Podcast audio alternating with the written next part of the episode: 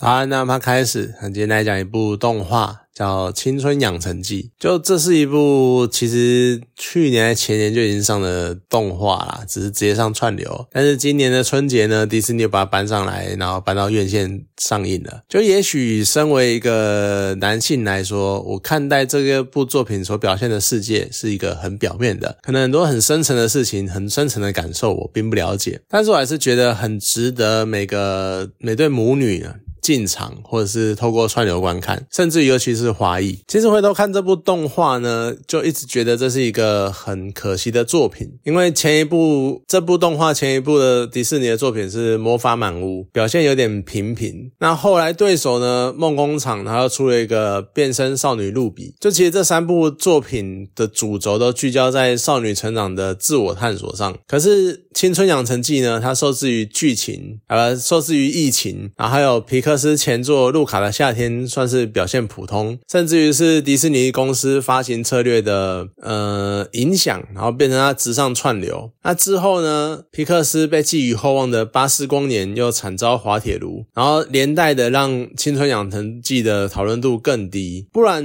说实在的啦，就像《魔法满屋》啊，变成少女露比啊，《青春养成记》啊，你要是再加上一个同期日本的《龙与雀斑公主》，这些算是涉及少女成长的作品中。我可能最喜欢的还是《清纯养成记》吧。好，在进一步讨论任何所谓的成长议题呀、家庭关系呀、自我认同之前啊，一定要先提的就是，我觉得红毛熊真的是太可爱了，就那种毛茸茸的模样啊，在现实中就已经非常非常讨喜了。透过动画的描绘呢，又让可爱的程度再更上层楼。就即使巨大化的愤怒形态，也是萌到你会心花朵朵开，真的只能这样形容。就的确整体风格。呃，就偏向 Q 版角色，他可能很容易给人一种这是给小朋友看的动画的印象。但是其实你看到红毛熊的模样，我相信所有人都会像剧中人物一样被融化，然后露出那种很闪亮的大眼睛，然后非常期待可以抱一下这样子，就真的太可爱了。然后我觉得那个时候的作品，好这样讲，那个时候好像很久，可其实就几年前的事情。感觉那时候呢，他们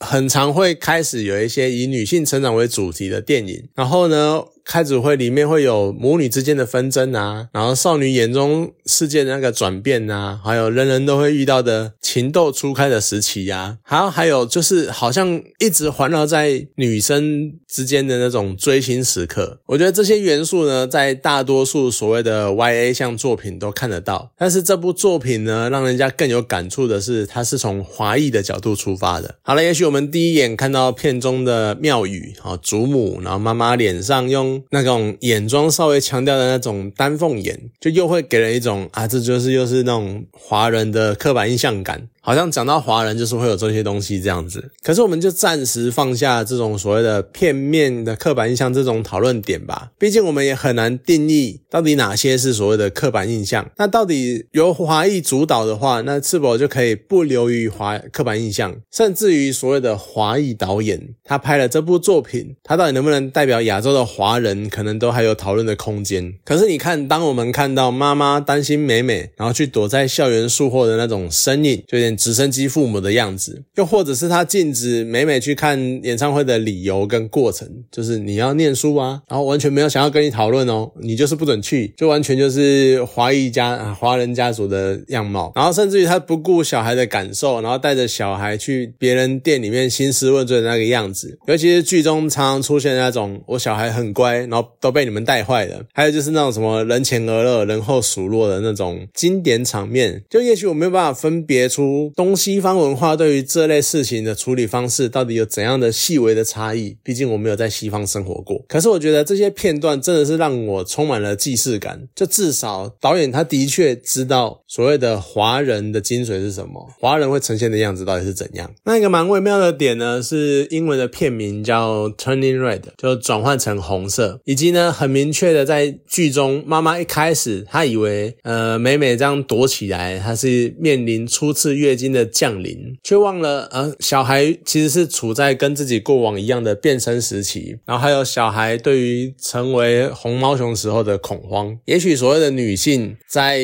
刚发现自己的初经的时候，也曾经经历过这么样一个慌乱的时期吧。甚至于，如果降低一个阶层，可能就也有不少父母亲在发现女儿突然的情绪不稳定，或是在恐慌的时候呢，他们可能也忘了，就是女儿也在面临那一个自己过过去曾经历过的身体上的转变，而就觉得说，啊，你怎么这个样子？你怎么可以这样情绪不稳啊？你怎么自己躲起来都不讲啊？干嘛的？又会让我想起来，我曾经最讨厌许多长辈曾经讲过的一句话，就叫做“我也曾经年轻过”。就如果你们也曾经年轻过，然后你们曾经经历过，然后曾经冲撞过，那你们到底为什么能够一派轻松的去忽略这些年轻人的感受，然后只觉得这是你们年轻人不成熟呢？你们都知道那个感受是什么，你们都知道那个经历为什么会有那样的想法，那你们为什么不能去多体谅一点？那此外，红毛熊的意涵。它除了在隐喻女性的身体变化之外，那如何去抑制这个变身，更是我觉得这部片的神来一笔的地方。尤其是当女主角，呃，当主角是华裔女性的时候，你看她们情绪不稳定就会变身，所以呢，你要时时刻刻保持你的心态平静啊，那你的举止要端庄啊，什么的笑微笑莫露齿，然后对于异性呢，从为幻想是一种禁忌，是淫荡的表现，然后我们还要举行特定的仪式来封印自己的情绪，然后封印。真实的自己，然后成为那个老祖宗世世代代流传下来那个标准的娴熟的样貌。我觉得当片中啊美美第一次进入封印世界，然后在即将穿越镜面把红毛熊形态隔离的时候，我看到那一段，我甚至于是差点流下眼泪。就又看到一个屈就于传统，然后即将埋葬真实自我的人。好，当然要传递自身价值的动画，不会真的让美美就这么离开了。美美一定会留下这个样子嘛，然后就是要突破。然后要呃展现自我，然后要保持真实的自我，这样子一定会有这个样子的发展。可是相对的呢，我觉得更让人甜惜的是妈妈，因为当妈妈因为过度愤怒而解开了封印的时候呢，它呈现出来的是一个非常非常巨大、几层楼高的那个巨大的红毛熊啊！即使是这么巨大，然后剪影看起来像怪物，然后充满压迫形态的那种超巨形态的红毛熊，可是正面看起来就仍旧是这么的可爱，然后充满了一种反差萌的感觉。这是动画更吸引人的地方。可是你看它的形态这么的巨大，这么的微破，你进一步去想象，可能红毛熊的体型大小其实是反映了它压抑的程度，也说不一定。你看，相对于祖母的传统跟严肃，你看妈妈正襟危坐接起祖母电话，完全可以感受到这种家族压抑的链条。即便是妈妈，她在她的。外婆面前也只是一个女儿，也只是当初被教条束缚的女儿，这样子被教条磨练过的女儿。祖母呢，她可能还住在亚洲老家，然后还经历体验那种传统跟严肃的感觉，她没有真正去接触或受到什么观念的冲击。那另外一方面呢，美美她从一开始就诞生在加拿大那一个相当不一样的左派世界，可能就是相对的进步或是观念什么的都跟以前不一样了，所以她从小就生活在这样的世代中，然后。去体验那样的感觉，可是妈妈呢？她对应的是什么？她对应的是从传统到现代这种很剧烈的变化的那个时代。她可能不安于传统，然后想要有所突破，可是她又有部分的自我去受制在从小生长的那个框架里面，所以她身处其中所面临的压力跟挑战，可能更胜于以往。所以呢，这个压力，从而在片中，它是以一个数倍于其他红毛熊的体型去呈现的，因为它的压力真的就是。这么的大，相较于其他人，就是。多了这么多倍，所以他用这样的去方式去呈现那一种身处时代改变的洪流中的女性，